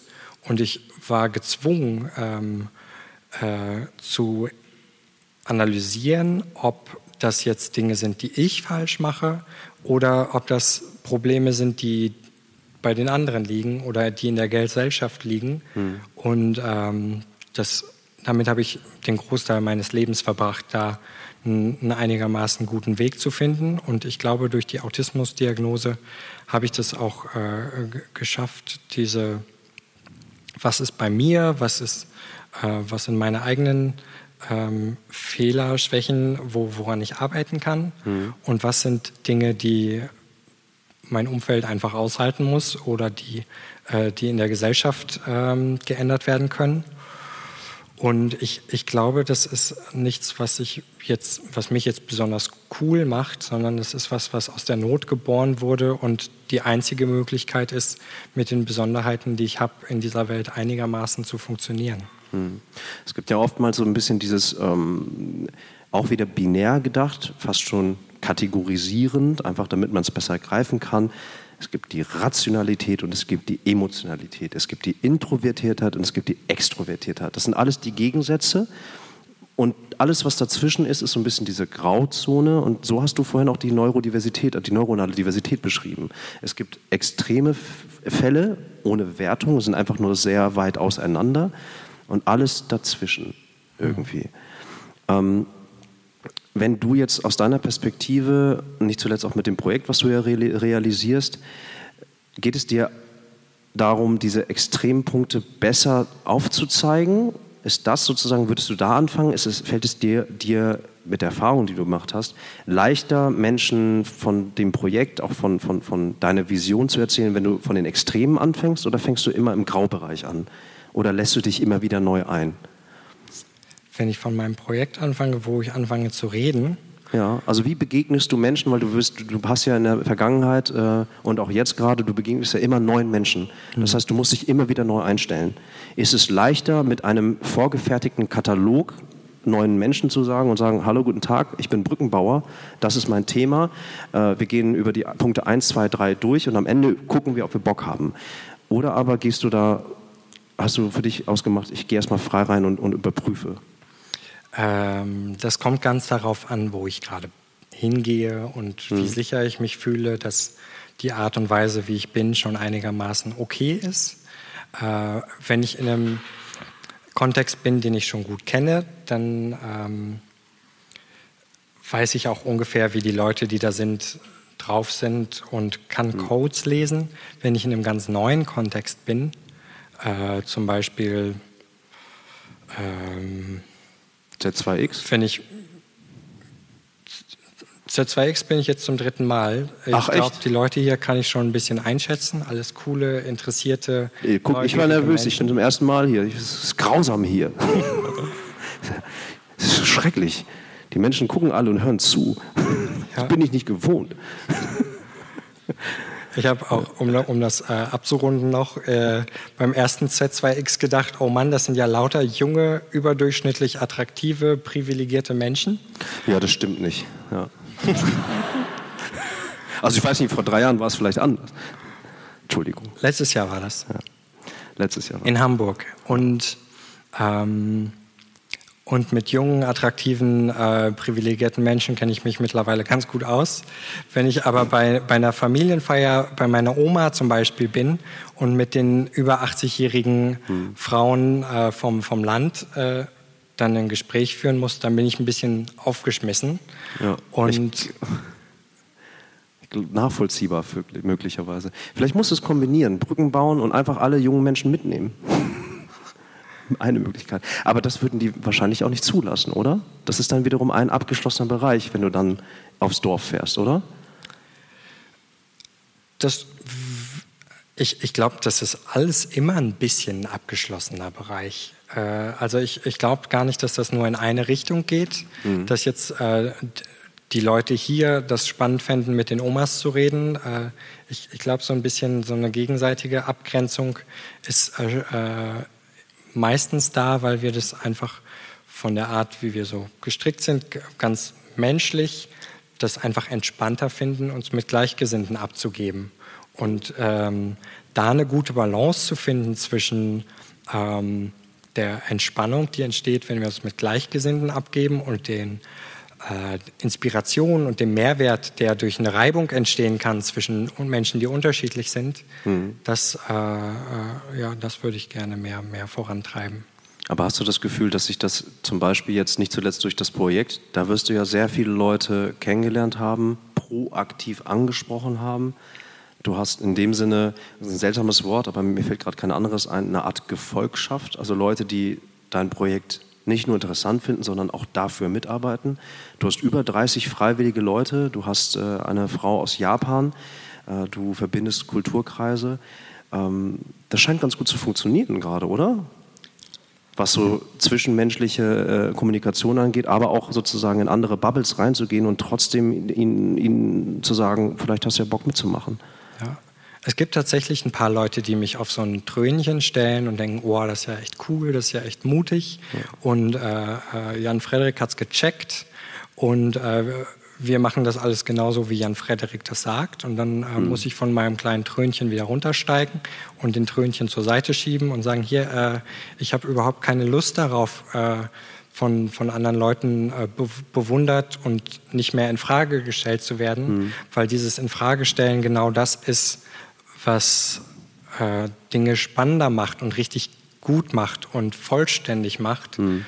Und ähm, klar habe ich jetzt einfach durch die Zeit, die ich mich mit dem Thema beschäftige oder den vielen Themen, also Business, Autismus, neurologische Vielfalt, äh, Unternehmensführung, also Personalführung ist jetzt auch ein wichtiges Thema gewesen, durch die Freiwilligen und mein, mein kleines Team.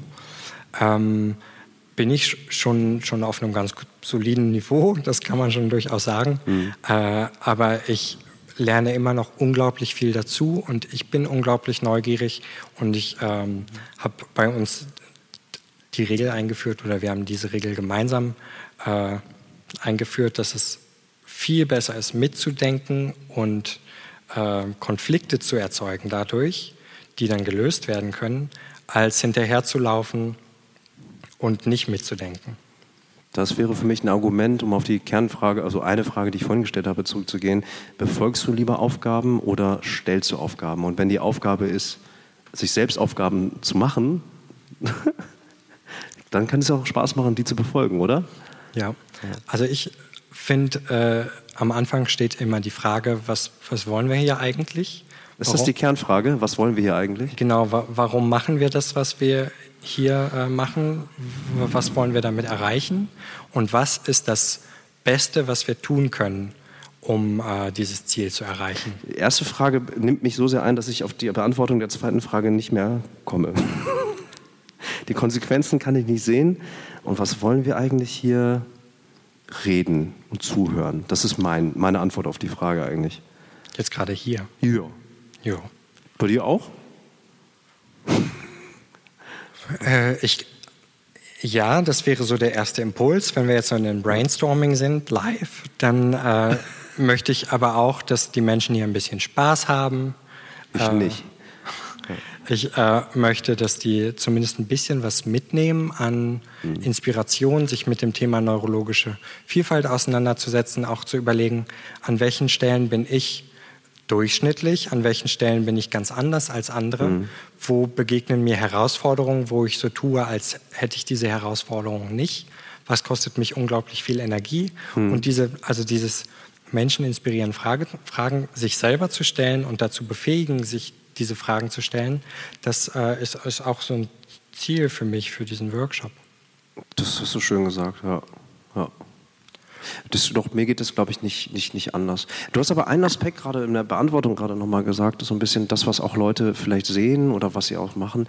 Welche Klischees, mit welchen Grundklischees wirst du immer noch konfrontiert, die dich auch einfach nur abfacken, die dich einfach nur ärgern? Das muss doch nicht mehr sein. Gibt es sowas? Ähm ich finde das am allerschlimmsten, wenn Leute glauben, sie wüssten irgendwas über das Thema neurologische Vielfalt, weil ich mich seit Jahren damit jetzt intensiv beschäftige und den Eindruck habe, völlig am Anfang zu stehen. Und ähm, das, äh, also das, das widerspricht meiner, meiner Persönlichkeit. Also Leute haben alle irgendwie einen unterschiedlichen Bezug dazu und irgendein mhm. Thema damit äh, und kennen auch sicher einzelne Ausschnitte aus diesem großen Ganzen. Aber ähm, äh, mir sind zu viele Leute begegnet, die, die dachten, sie, sie wüssten, worum es geht. Mhm. Äh, wenn ich, äh, der als Experte von vielen gesehen wird, noch äh, den Eindruck habe, ganz am Anfang zu stehen.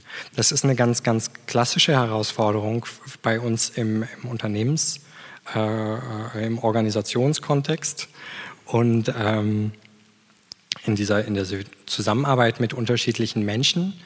Ähm, wenn wir zum Beispiel in der Produktion von Videos sind, dann müssen wir entscheiden, wie geil muss das sein und was bedeutet das, dass dieses Video richtig, richtig gut ist. Mhm. Und äh, die Fähigkeit, das einzuschätzen, die hört bei vielen Leuten einfach relativ früh auf.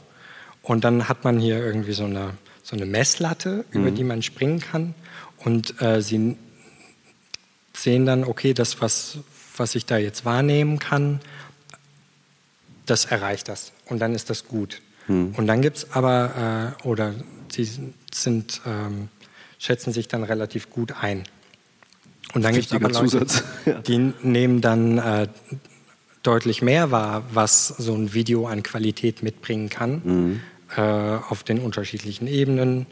Ähm, Story, Audioqualität, Videoqualität, ob das die Werte transportiert, die hm. transportiert werden sollen, ob da im Subtext vielleicht noch Dinge mitschwingen, die, die gar nicht mitgedacht waren. Oh Mann, und, und dann haben, haben wir auf einmal eine plötzlich deutlich höhere Messlatte und jemand wie ich steht davor vor dieser Messlatte, da kann ich doch nie im Leben rüberspringen. Ähm, und gleichzeitig gibt es einen Menschen, der hat die Messlatte ein bisschen niedriger, sagt, ich kenne mich damit perfekt aus. Mhm. Und ähm, dann äh, stehen wir vor der Herausforderung, wer, wer, weiß denn jetzt mehr? Weiß ich mhm. mehr? Wie finden wir raus, ob ich mir jetzt einbilde, äh, mehr zu wissen als der andere oder ob der oder die. Äh, naja, wer springt halt, ne? Weiß. Wer springt? Wer springt über, die, über welche Messlatte ist eigentlich so die Kernfrage.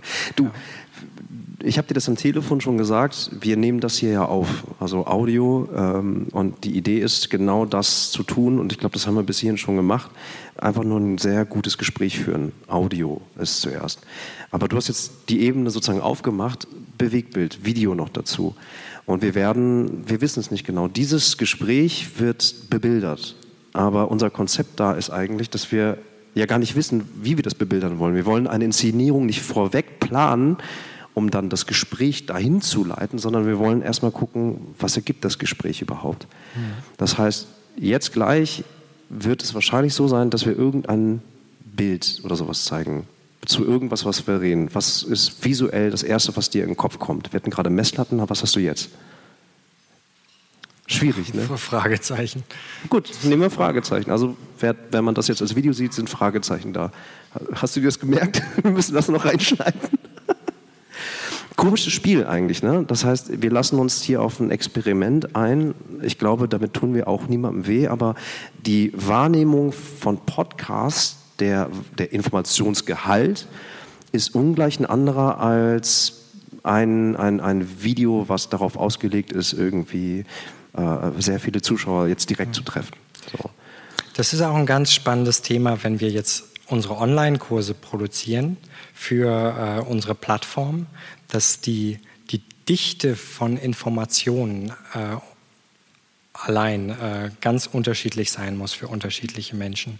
Also wenn wir eine Geschichte erzählen äh, über zum Beispiel, das ist ein fiktiver Charakter, der in meinem Kopf schon eine Weile rumschwirrt, für unsere Plattform, dann ist es der 21-jährige Cem, der in der Behindertenwerkstatt arbeitet, äh, selbst autistisch ist, ein frühkindlicher Autist und ähm, das mag, den sozialen Kontakt mit den anderen Menschen in der Behindertenwerkstatt. Mhm. Die reden nicht viel miteinander, aber äh, das ist trotzdem gut, mit anderen Menschen zusammen zu sein.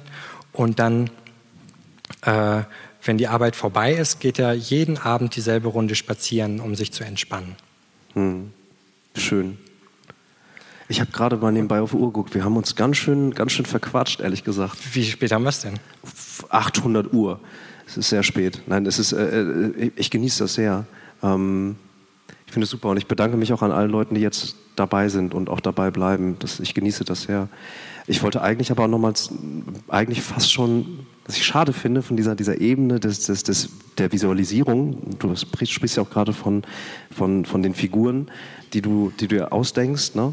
die dann auch zum Leben gerufen werden. Dafür hast du jetzt aber sogar äh, jemanden eingeplant. Ne? Eine 2D-Animatorin hast du sozusagen eingeplant, um das jetzt zu bewerkstelligen, oder? Ja. Ja. Habt ihr schon angefangen, Skizzen zu malen? Nee, wir, äh, die ist ja noch nicht eingestellt. Okay. Äh, das Projekt beginnt jetzt hoffentlich noch im Laufe des Monats. Da müssen wir noch mal äh, sprechen, aber ähm, sehr bald. Und ähm, ja. ähm, um aber diese Geschichte zu, zu Ende zu bringen mit, mit, mit Cem, das ist eine Geschichte, die einen Charakter vermittelt, wo äh, einzelne Eigenschaften von unterschiedlichen Menschen im Autismus-Spektrum dann dadurch deutlich werden. Mhm. Andere Leute mögen das aber viel dichter und formalisierter und struktureller. Mhm. Äh, einfach in drei Minuten, was sind unterschiedliche Faktoren äh, in der Wahrnehmung, in der Art und Weise, wie das Gehirn funktioniert, mhm. die relevant sind und die diese Geschichten überhaupt nicht interessieren. Ah, kennst du diese, kennst du die Sechs-Sekunden-Regel auf YouTube? Hast du von der mal gehört? Mhm. Ja, das heißt, wenn in den ersten sechs Sekunden im YouTube-Video noch nichts passiert, dann verliert man ganz viele Zuschauer. Es ist so, du klickst auf ein Video und wenn nicht in den ersten sechs Sekunden zwölf Köpfe explodiert sind, dann schalten die meisten Leute weg. So, wir haben es mit elf ausprobiert, hat nicht geklappt. kleiner, kleiner Witz. Aber das ist ja eigentlich verrückt, oder? Wenn, wenn sozusagen, wenn es, es scheint Regeln definiert worden zu sein. In dem Sinne ist das auch jetzt YouTube als Plattform, die Algorithmen, die das Ganze dann auch, wie auch immer, in Playlisten nach oben und nach unten schieben.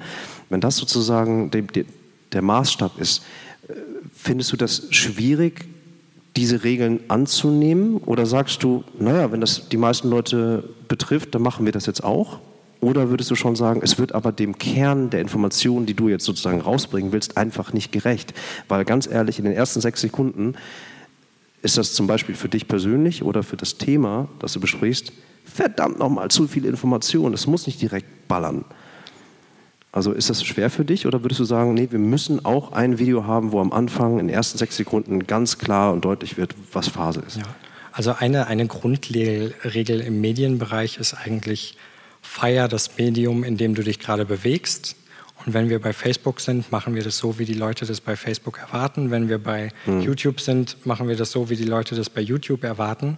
Wenn wir ein Spiel produzieren, dann machen wir das so, wie die Leute das für das Medium erwarten, wo sie da mhm. ähm, gerade sind. Und wenn wir unsere eigenen Plattformen schaffen, dann können wir die Regeln so schaffen, die Erwartungen so steuern, mhm. dass Leute äh, sich darauf einlassen, wie es da läuft. Wahnsinn. Ich finde es sehr spannend, dass du wirklich eine eigene Plattform bauen willst. Und das ist ein sehr großes Projekt. Du hast lange schon angefangen, an Audio TV zu arbeiten. Mhm. Ähm, es gab auch eine Kickstarter-Kampagne ursprünglich dazu. Und dann ist so ein Stein zum nächsten gekommen. Das Ganze ist so ein bisschen ins Rollen gekommen. Und so haben wir uns auch kennengelernt. Äh, wir arbeiten ja für Was Sozial auch mit der Deutschen Fernsehlotterie zusammen. Und äh, die Stiftung Deutsches Hilfswerk steckt auch dahinter. Und das ist so ein bisschen das, äh, wir haben auch zwei Personen hier am Start, und das möchten wir auch nochmal für euch alle hier zusammenfassen. Wenn ihr Fragen habt zu dem Thema oder auch wie kriegt man das eigentlich hin? Was ist ein Förderthema? Äh, wir haben jetzt Leute und die holen wir jetzt gleich einfach mit auf die Bühne, äh, wenn das für dich okay ist. Und dass wir einfach nochmal frei reden. Also das heißt, jetzt geht es sozusagen um, wie funktioniert das? Was war der Prozess, was, wie, wie, wie, wird, wie viel Hilfe bekommt man eigentlich. Ähm, und ich würde sagen, das, das starten wir jetzt einfach, bevor wir uns hier endlos verquatschen. Ich habe das Gefühl, wir könnten. Ich glaube, wir können lange reden, oder? Ja. Und ihr scheinbar gut zuhören. Vielen Dank dafür. Äh, vielleicht einen kleinen Applaus. Äh, das war jetzt schon mal das Einzelgespräch mit Jan Frederik und ich würde ganz gerne Eileen und Daniel auf die Bühne holen von der Deutschen Fernsehlotterie. Deswegen sind auch die zwei Stühle hier. Und äh, bitte euch vielleicht auch Fragen zu stellen. Wer von euch hat vielleicht selber die Idee von einem Projekt? Wer von euch hat vielleicht Fragen an Jan Frederik? Wer vielleicht auch Fragen an mich? Wer möchte den Rubik's Cube lösen können? Ihr könnt einfach gleich Fragen stellen, wie ihr möchtet. Aber erstmal Aline und Daniel, wollt ihr mit auf die Bühne kommen jetzt? Das wäre schön. Ja. Dankeschön erstmal. Wir hatten uns entschieden, sehr menschlich zu sein. Das war vielleicht ein bisschen nonchalant jetzt dieser Übergang, aber so ist es heute Abend. Hallo Daniel, hallo Eileen. Schön, dass ihr dabei seid. Moin Budi. Hi. Ja, genau. Wir müssen tief in, in das Mikrofon sprechen. Das nennt man ASMR und das ist der neue heiße Scheiß im Podcast-Universum. Moin Budi. Hi. Hi. Guten Tag. Wie war's für dich? Es ist absolut spannend. Also das ist so interessant und ich habe auch jetzt schon wieder so viel gelernt, was ich vorher nicht wusste und äh, toll. Du hast ja Glück gehabt. Eileen, wie geht's dir?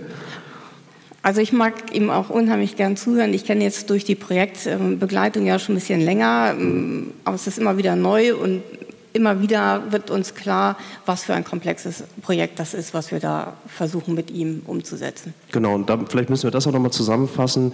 Ihr arbeitet zusammen. Also ihr wollt mit Jan Frederik zusammen das Ding jetzt zum Fliegen bringen, sozusagen. Also zusammenarbeiten ist jetzt ein bisschen übertrieben. Ähm, die inhaltliche. Ausgestaltung und so, das äh, obliegt ganz allein ähm, Jan Frederik. Mhm. Wir helfen nur, wo es geht und das tun wir eben halt in erster Linie mit Finanzierung. Warum? Warum? Ja. Weil wir so sachlich nicht gut drauf sind wie er. Ja. Inhaltlich, das können wir gar nicht leisten. Ja. Was war denn das, was, wo du sagst, da hast du was gelernt heute, Daniel? Ähm, also das ganze Thema neuronale Diversität und wie er es beschrieben hat, das ist etwas, was, ähm, also was ich von ihm tatsächlich kenne, aber was in meinem Leben bislang relativ wenig vorgekommen ist, dass man sich damit auseinandersetzt. Und ähm, diese Welt, dieser Einblick äh, in diesen Bereich, ähm, den eröffnet er mir. Und ich glaube auch, das ist das, was, wo Audio TV dann hingeht, ähm, dass Menschen wie mir klarer wird, was es da draußen noch alles gibt und womit man sich durchaus auseinandersetzen sollte. Mhm. Jan Frederik, merkst du, hast ein paar Brücken gebaut heute, ne? Ja. Ich, ich gebe mein Bestes. Gibst dein Bestes, ja. Das heißt, diese ganze Zusammenarbeit und das ganze Fördern und, und, und die Fragen, das alles erfordert ja eine Zwischenmenschlichkeit. Ne? Zwischenmenschliche Kommunikation, Planung, Ordnung, Struktur. Äh, da geht es natürlich auch um, um, um sozusagen die Regeldefinition. Wie können wir das Ganze jetzt wirklich fördern, im wahrsten Sinne des Wortes? Eileen, wie sind da deine Erfahrungen jetzt gewesen? Ähm, natürlich auch jetzt was Audio-TV oder was, was dieses, dieses Projekt angeht, aber insgesamt, du bist schon ein bisschen länger bei der Stiftung Deutsches Hilfswerk ja, dabei, ne? So, so lange nicht, seit, ja. zwei, seit 2017, aber ja, mhm. wir haben schon ähm, einige Projekte durchgeschleust. Wir mhm. machen das ungefähr, wir haben zweimal im Jahr so an die 200 Projekte. Ähm, bei Jan Frederik, ähm, weil er eben halt sehr strukturiert ist, las ich schon die Projektskizze sehr, sehr interessant. Kennengelernt haben wir uns allerdings letztes Jahr auf der Z2X, ähm, haben uns kurz ausgetauscht, aber ich weiß nicht mehr so ganz genau, ob er mir schon von dem Projekt so erzählt hat. Ich glaube mhm. nicht oder ich habe es vergessen. Aber irgendwann ist, ähm, muss dann ja die Projektskizze bei uns reinkommen. Mhm. Und die las ich eben halt schon sehr, sehr gut und sehr strukturiert. Sehr. Scheint zu helfen, oder? Wenn etwas strukturiert ist? Total, ähm, ja. weil ähm, wir haben ja ganz, ganz viele dann Projekte und wir müssen schon die Idee erfassen, die dahinter steckt. Was mhm. soll da genau gefördert werden? Was soll erreicht werden? Ähm, und je klarer ähm, das strukturiert ist und auf den Punkt gebracht worden ist, ähm, desto einfacher hilft uns das nachher auch, die Idee vor denjenigen, die nachher tatsächlich die endgültige Entscheidung treffen, mhm. zu verteidigen.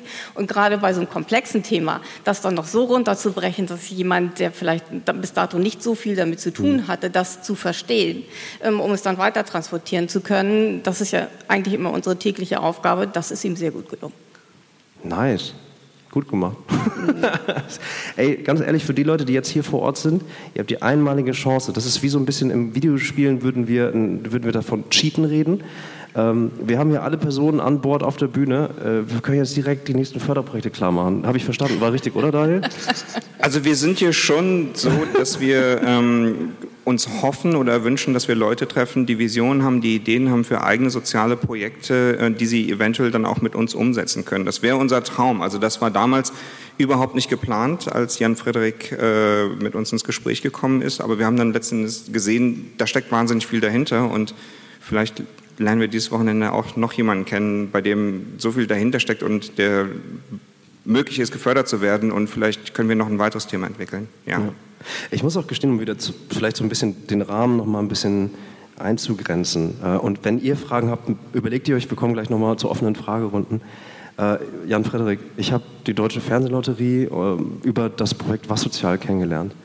Ähm, und ich habe mich super schwer damit getan am Anfang, muss ich dir ganz ehrlich sagen, weil eine Offenheit zu haben, dieses total intime Reden und dieses, die einfach überhaupt als roten Faden äh, die Frage nach, was bedeutet sozial eigentlich, aufzubringen, das war echt ein bisschen schwer erstmal.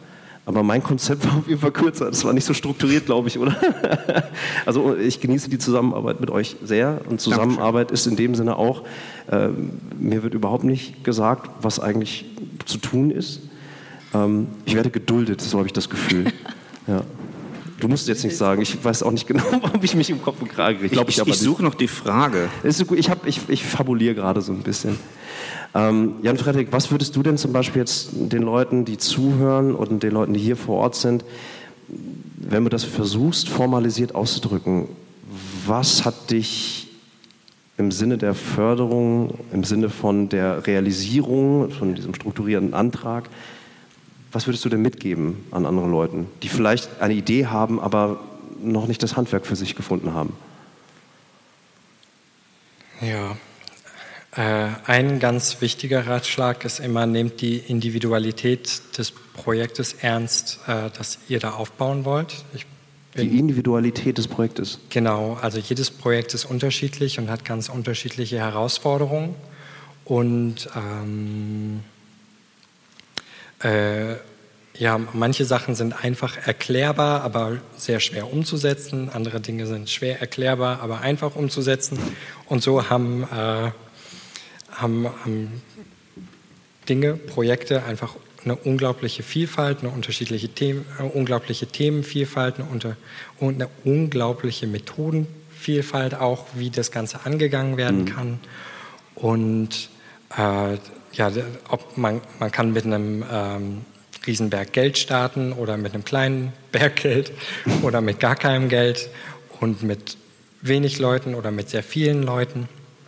Und das ist einfach so, so unterschiedlich, dass ähm, das nicht geht, von außen da drauf zu gucken und an einem Tag oder innerhalb von zwei Stunden, selbst wenn man sich damit beschäftigt, zu sagen, so und so und so und so machst du das. Es gibt aber viele Leute, die das denken, dass sie das könnten und dann sagen sie, ich würde an der Stelle als allererstes dies tun und mhm. äh, das ist jetzt das Allerwichtigste. Und dann sprichst du am Tag mit einer anderen Person und sie sagt, ich würde als allererstes dies tun und das ist das Allerwichtigste. Und das ist aber was ganz anderes als das, was die erste Person gesagt hat. Und da ist es, äh, ich rede schon ganz schön lange, Alles da gut. ist es die, äh, die Herausforderung, sich selbst zu vertrauen, die richtigen Leute um sich rumzusammeln, ähm, zu gucken, auch wer springt dir wie hoch und wer tut nur so, als äh, ob. Und ähm, sich selbst zu gleichzeitig zu hinterfragen und zu vertrauen. Ähm, und äh, sucht euch ja schnell starke Partnerschaften. Das, das ist wohl das, was überall gleichermaßen gilt. Äh, denn alleine macht hier niemand irgendwas. Das geht nicht. Alleine macht hier nie irgendwer was. Ja, das ist sehr schön. Das ist schön gesagt. Aline, gab es auch schon Fälle, wo du gesagt hast, pff, boah, nee, hör auf jetzt, möchte ich nicht, blöde Idee oder sowas? Gab es sowas auch in deinem Umfeld? So richtig ganz blöde Ideen nicht. Entweder haben wir dann die Kernidee eines Projekts noch nicht verstanden ähm, und fragen dann nochmal nach, ähm, aber so richtig ganz blöd nicht. Glück gehabt. Naja, Mal, ja, mal gucken, was kommt. Na, ich glaube, die Leute, die auf dem Feld ähm, soziale Arbeit unterwegs sind, die machen sich schon irgendwie ähm, gute Gedanken. Generell ähm, gute Gedanken, meinst ja. Du? Und sind da sehr, ja. sehr, ähm, also jetzt nicht, nicht nur für einen Punkt oder so ähm, unterwegs, sondern die denken schon sehr, sehr, sehr übergreifend. Mhm. Also da kommt nicht so was Blödes raus. Also eher, wenn man denkt, hä, was ist das für ein Zeugs, blödes Zeugs, dann äh, fragen wir uns eher im Team, kann es sein, dass wir die Idee vielleicht noch nicht so ganz verstanden haben? Lass mhm. uns mal anrufen. Ja. Schön. Also schön, dass ihr nach, nachhakt. Ja, doch. Das gibt mir persönlich Hoffnung für einige der Projekte und Ideen, die ich habe. Aber ich weiß nicht, ob ich, ich traue mich, glaube ich, nicht. Courage braucht man, glaube ich, oder? Den Mut, Sachen dann auch zumindest so weit, die Messlatte so hinzuhängen, dass man es gerade vielleicht noch springen kann, um mit deinen Worten zu bleiben, Herrn Frederik? Also ich glaube, also jetzt gerade bei dem, was Jan Frederik macht, das ist ja nochmal ähm, was ganz Besonderes, weil er den Bereich weiterentwickelt. Er hat ja nicht nur ein soziales Projekt, sondern er hat ja ein Projekt, was den mhm. sozialen Bereich auch weiterentwickelt. So, wir nennen das bei uns in unserem Fachsprechen Projekt mit Modellcharakter, wo wir also ein Projekt mit Modellcharakter. Ja, okay. So, wo wir die Hoffnung haben, dass es äh, Impulse setzt und Themen in die Zukunft trägt. So, das ist ein Bereich ähm, äh, weiterentwickelt, dass es Dinge macht, die es bis dato noch nicht gegeben hat. Mhm. So, und ähm, gerade wenn man diese, diese Projekte findet, dann ähm, macht das einem nochmal wahnsinnig viel mehr Hoffnung für eine Zukunft und wahnsinnig viel mehr Hoffnung für den, den gesamten sozialen Bereich ähm, und auch für diese unfassbar vielen Ideen, die da draußen unterwegs sind. Und wir sind ja nun mal in der sehr dankbaren, positiven Situation, dass wir tatsächlich die Möglichkeit haben, also als Organisation, diese Projekte zu ermöglichen. So, und das ist, glaube ich, ein, eine unfassbare Verantwortung und aber auch ein wahnsinnig schönes Gefühl letzten Endes. Ja, schön zu hören. Ich frage mal hier in die Runde, wer von euch hat, äh, hat offene Fragen an Eileen, an Jan Frederik, an Daniel? Da vorne geht schon eine Hand hoch, ich komme mal runter, ja? Äh, ja. Ich laufe. Dankeschön.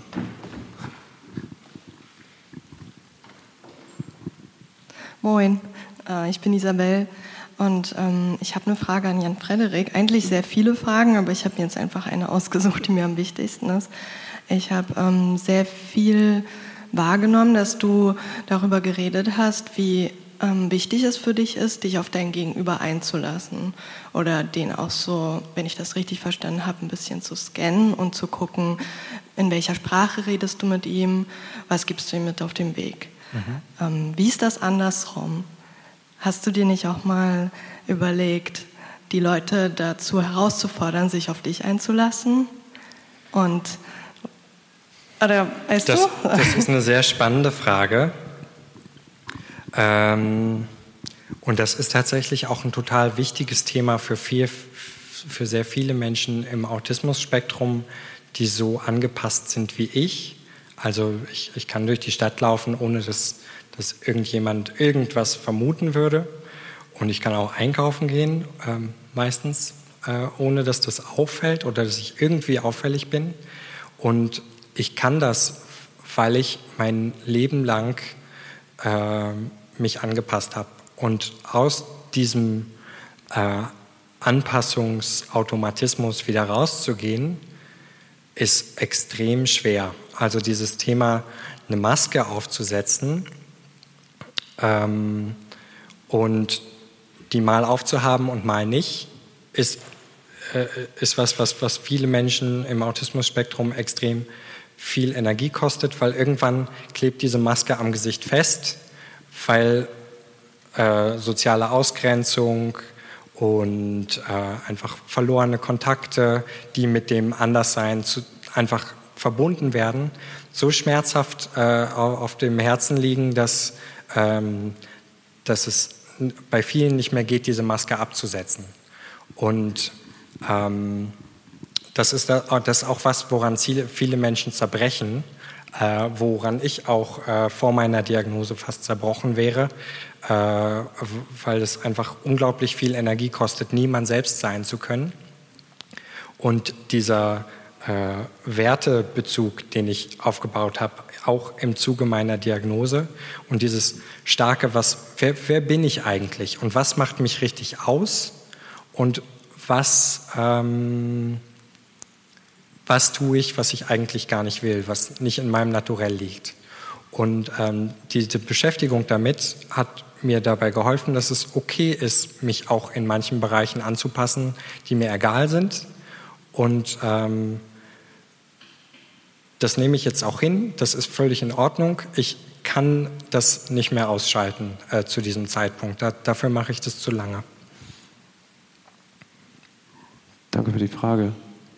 Ich möchte die Chance noch mal einmal weitergeben. Gibt noch jemand, der das Bedürfnis hat, eine Frage zu stellen an die Personen, die hier noch auf der Bühne sitzen. Ich blicke rum. Ich setze mich nochmal hin, so viel Zeit habt ihr noch. Vielleicht fällt euch noch eine Frage ein. Mir, mir fallen ganz viele Fragen ein, mir persönlich, aber ich glaube, der Zeitrahmen ist für heute Abend gesprengt. Ähm, ich nehme, so wie du das auch gesagt hast, extrem viel mit. Das war ganz geil, hat Spaß gemacht, Jan Frederik. So, also das war wirklich äh, äh, intim, sehr ehrlich, wenig Geschwurbel. Das würden andere Leute anders sehen, für mich kommt es aber so über. Und äh, äh, ich bedanke mich für, für, für deine Zeit, Jan Frederik.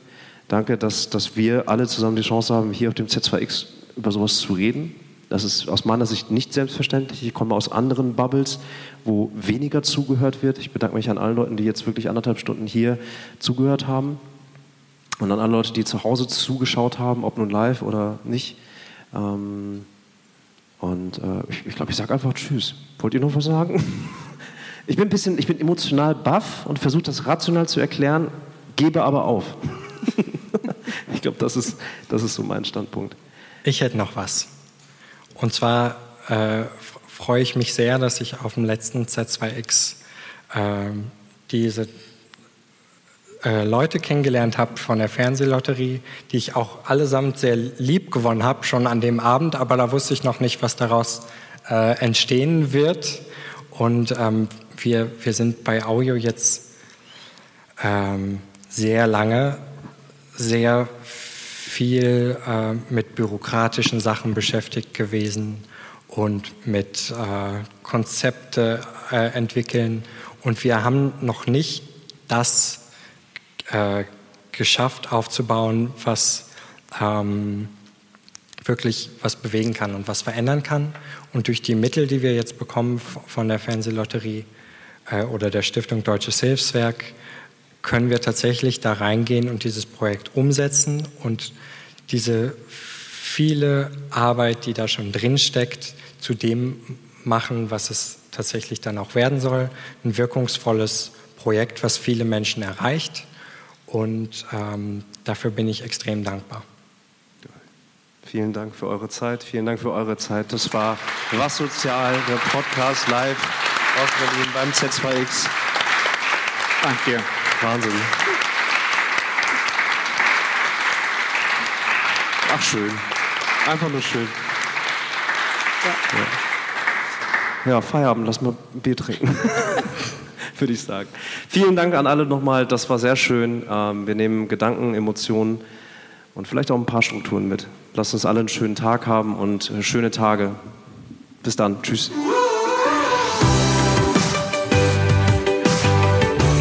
Den Was Sozial Podcast findet ihr auf rocketbeans.tv slash podcast sowie auf Spotify, iTunes und allen gängigen Podcatchern.